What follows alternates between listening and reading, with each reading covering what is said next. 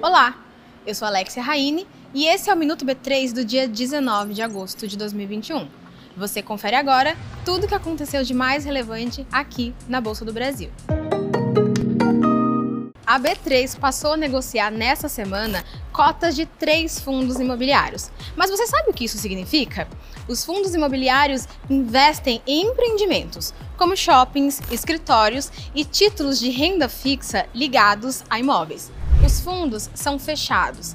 Isso significa que para resgatar o dinheiro investido, você precisa encontrar um comprador para suas cotas.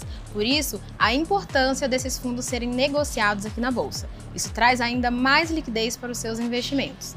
Além disso, essa é uma forma de diversificar a sua carteira, sem contar que os valores iniciais desses fundos são bastante acessíveis.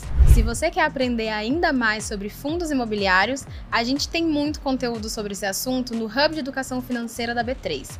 O link está aqui embaixo na descrição.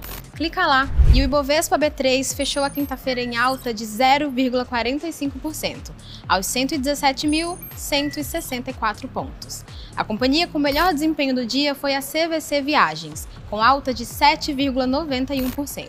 O Minuto B3 vai ao ar de segunda a sexta-feira no B3 Cash.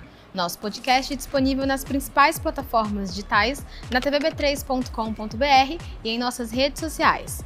Boa noite, bons negócios e até amanhã.